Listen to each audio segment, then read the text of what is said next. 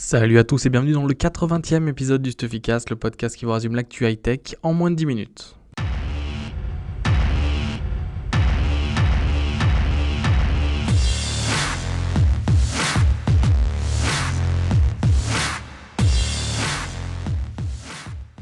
J'ai deux semaines d'actu à rattraper. Je travaille le jour d'un pont pour me rattraper. Je suis désolé de ne pas avoir été la semaine dernière. Et on a beaucoup, beaucoup d'actu à voir. La première est assez simple, c'est Ikea. Je vous avais parlé de leur nouveau système d'ampoule, enfin leur premier système d'ampoule connecté qui s'appelle Tatfree. Euh, et en fait, là, ils ont fait une annonce assez intéressante toutes leurs ampoules vont être compatibles à la fois avec Siri, donc pour les téléphones et tablettes Apple, avec Google Assistant, donc ça veut dire avec votre téléphone Android quand il y aura la nouvelle version en France et euh, le Google Home quand il sera arrivé, et aussi avec Alexa, donc avec tous les appareils qui sont compatibles avec la gamme Echo d'Amazon. Donc ce qui est intéressant, c'est que à peine arrivé dans le milieu de la domotique, eh ben Ikea s'ouvre complètement et ça c'est hyper intéressant pour démocratiser toutes ces technologies-là à la maison. L'actu majeure euh, des deux dernières semaines, ça a été la semaine dernière la Google I.O. Je pense que vous ne l'avez pas raté. Euh, la Google I.O., pour ceux qui ne connaissent pas, c'est la conférence annuelle de Google pour les développeurs qui présente les nouveautés. Et euh, donc c'est souvent euh, un endroit qui n'est plutôt euh, orienté pour le logiciel. Et là, ils ont présenté plusieurs choses. Premièrement, des améliorations pour Google Assistant, donc leur assistant vocal, et aussi pour le Google Home. Donc le Google Home est déjà capable de reconnaître plusieurs voix différentes. Ils ont intégré la possibilité pour les clients américains ou canadiens de téléphoner gratuitement via le Google Home en liant son numéro de fixe, donc ça c'est pas mal. Le Home peut aussi devenir une simple enceinte Bluetooth, donc vous pourrez streamer la musique depuis le téléphone, l'ordinateur ou la tablette. Il y a aussi maintenant la possibilité que pour certaines réponses, bah, le Google Home se serve de votre télévision connectée, donc soit sous Android TV, soit qui intègre le Chromecast. Euh, et enfin, ils ont sorti, et ça c'est important, l'ouverture, enfin ils ont annoncé l'ouverture du SDK, donc le kit de développement à tous les développeurs tiers, donc toutes maintenant les personnes qui veulent développer des applications qui sont compatibles avec l'assistant vocal de Google peuvent le faire. Ce n'était pas le cas jusqu'à présent, c'était juste euh, une, des, grosses boîtes qui étaient sélectionnées. Et donc on devrait voir arriver énormément de nouvelles applications sur le Google Home.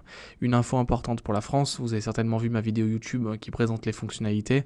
Pour l'instant le Google Home n'est pas disponible en France, vous pouvez quand même l'acheter. On a fait un article sur Stuffy. Euh, il n'est pas disponible en français, Google Assistant, jusqu'à maintenant, vu qu'ils ont annoncé qu'au mois de juin, euh, Google Assistant serait disponible en français. Vous pouvez déjà le tester dans l'application Google Allo, et ça va certainement entraîner une sortie du Google Home en France. Ça veut donc dire que Google prend largement de l'avance sur Amazon parce que les dernières rumeurs parlent d'une sortie de l'écho, donc je parle depuis deux ans, euh, début 2018. Donc Google aurait six mois d'avance quasiment et ils vont certainement prendre beaucoup d'avance sur le marché francophone. Autre annonce majeure de la Google I.O., ça concerne la réalité virtuelle.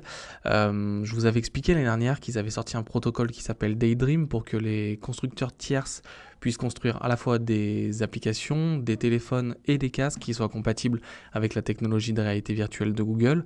Et là, la principale chose qu'ils ont annoncé, euh, c'était la sortie d'un nouveau type de casque qui serait sans téléphone, sans avoir besoin d'un ordinateur. Donc c'est vraiment un casque qui fonctionne tout seul.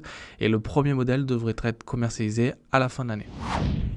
Dernière annonce majeure pour nous, il y a eu bien sûr Android O, euh, des choses comme ça. Mais nous, ce qui nous intéressait, c'est euh, Google Lens. Donc Google Lens, c'est la nouvelle combinaison de machine learning et intelligence artificielle développée par Google pour le traitement des photos. Donc ils ont fait, enfin des images, pardon. Ils ont fait quelques démos.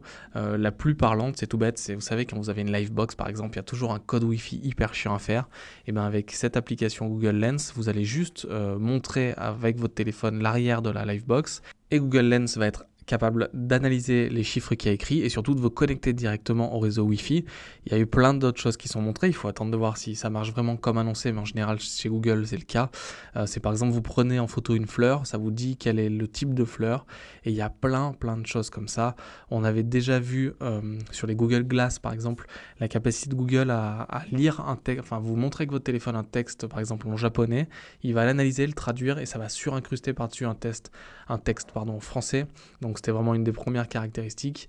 Et là, on a, enfin, de ce qu'a montré Google, ils vont très très loin, sont capables d'analyser maintenant les images. Et euh, ça va être dingue dans les années euh, suivantes. Big Brother est bien dans nos foyers. Je sais pas si vous vous rappelez de Bragi, ils avaient fait un carton sur Kickstarter avec leurs écouteurs sans fil, les Dash. C'était bien avant l'arrivée des AirPods, etc. C'était vraiment les écouteurs qui n'avaient vraiment aucun fil même entre les deux, les, la partie gauche et la partie droite. Et là, ils viennent d'annoncer deux nouveaux modèles, donc le Bragi Dash Pro et le Dash Pro Tailored by Starkey. La différence entre les deux modèles, c'est que celui qui est tailored by Starkey, euh, en fait, va être imprimé en 3D avec votre forme exacte d'oreille pour vraiment euh, s'y adapter. Mais je pense pas qu'on le verra arriver en France parce que pour l'instant, c'est vendu par 5000 euh, sociétés, enfin, pardon, professionnels de l'audition, des, comme des opticiens, mais pour l'audition, je sais pas comment on dit. Euh, euh, aux États-Unis seulement. Par contre, dans le Dash Pro, il y a des nouveautés hyper intéressantes et notamment la capacité de traduction en temps réel. Donc, euh, vous allez parler à quelqu'un et le Dash va pouvoir, enfin le Dash Pro pardon, va pouvoir traduire en direct en utilisant la techno DBM Watson qu'on a déjà présenté plusieurs fois. on va les recevoir, les Dash Pro, donc je vais pouvoir vous dire si vraiment ça marche ou pas. C'est une nouvelle fonctionnalité de Bragi OS 3. Dans les autres choses, bah, l'autonomie c'est 5 heures, c'est pas énorme mais c'est pas mal. Ils sont livrés avec un boîtier qui permet 5 recharges, c'est exactement le même système que les AirPods.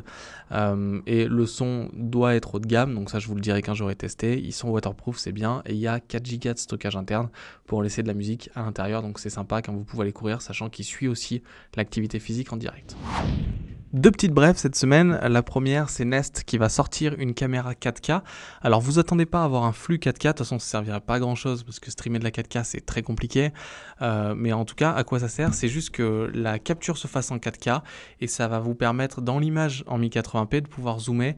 Et donc, vous verrez beaucoup plus simplement, enfin, en bien meilleure qualité, euh, les éléments qui sont un peu loin de votre caméra. D'après les rumeurs, c'est le modèle intérieur, donc la Nescam classique qui est concernée par cette mise à jour et pas la Nescam Outdoor. La deuxième brève concerne le foot et en fait c'est intéressant, l'équipe de Schalke 04, Schalke 04 en Allemagne, euh, vient d'annoncer que son maillot de l'année prochaine serait connecté, donc c'est pour les supporters en fait. Ils ont noué un partenariat avec All You Need Fresh et en fait, le maillot va intégrer une puce NFC.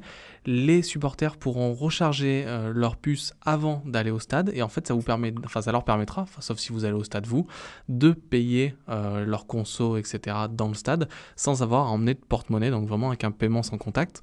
C'est euh, de mémoire la première fois qu'il y a un tel dispositif qui est mis en place directement dans un maillot. et c'est intéressant. Maintenant, reste à voir si les supporters vont l'utiliser ou pas. En tout cas, c'est une belle avancée. Si vous aimez le foot, semaine prochaine sur notre chaîne YouTube, abonnez-vous si c'est pas le cas.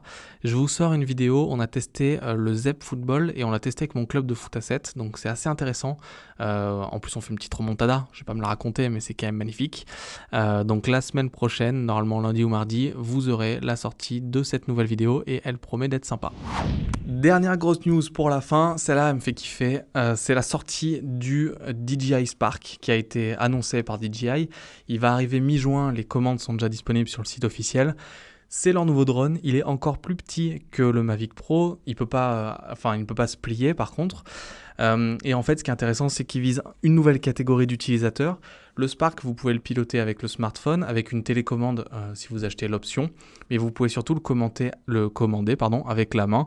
Donc l'idée, c'est de vraiment lancer le Spark en l'air et prendre un shoot de ce que vous voyez au moment où vous en avez besoin, un peu comme un point and shoot, une petite caméra de poche.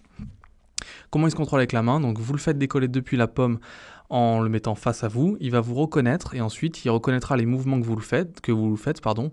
Donc vous pourrez le faire euh, s'avancer, s'éloigner, pivoter et bien sûr le faire atterrir dans votre main. Si vous utilisez la télécommande, il y a euh, une autonomie de, enfin, dans tous les cas, pardon, il y a une autonomie de 16 minutes.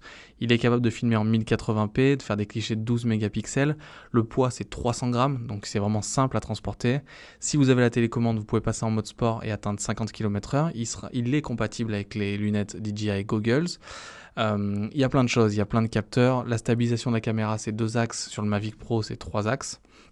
Il y a GPS, GLONASS, détection de 3D à l'avant, détection d'obstacles, et vous pouvez aller jusqu'à 2 km de portée avec un flux en 720p qui est retranscrit sur le téléphone. La recharge se fait via USB ou via un hub qui est vendu aussi en option. Le plus important, c'est le prix. Aux US, il est vendu 499 dollars. En France, le prix est de 599 euros. Si vous voulez le pack plus complet, donc qui contient la télécommande qui permet d'aller plus loin, euh, le tarif est de 799 euros. Il y a aussi une station de charge, une batterie en plus, des protections pour les hélices et des hélices supplémentaires. Franchement, je pense que le Spark, ça va être un carton. Je l'ai commandé pour pouvoir vous faire le test rapidement, parce que DJI, euh, les pré-produits, ça met toujours un petit peu de temps. Euh, et surtout, ben, c'est hyper, ça a l'air hyper simple à utiliser. Ils ont intégré quatre modes de prise de vue. Donc, il y en a un qui fait juste un plan qui décolle et en regardant vers le bas. Il y en a un qui tourne autour du sujet. Il y en a un qui s'appelle le, le drone, je crois. En gros, ça, le drone le drone décolle en vous regardant et part en arrière et en l'air, donc ça fait un espèce de selfie aérien. Euh, le dernier s'appelle Spiral, donc il va monter au-dessus de vous en spirale de plus en plus vite. Et en tout cas, ça a l'air euh, d'être un drone qui est hyper hyper accessible.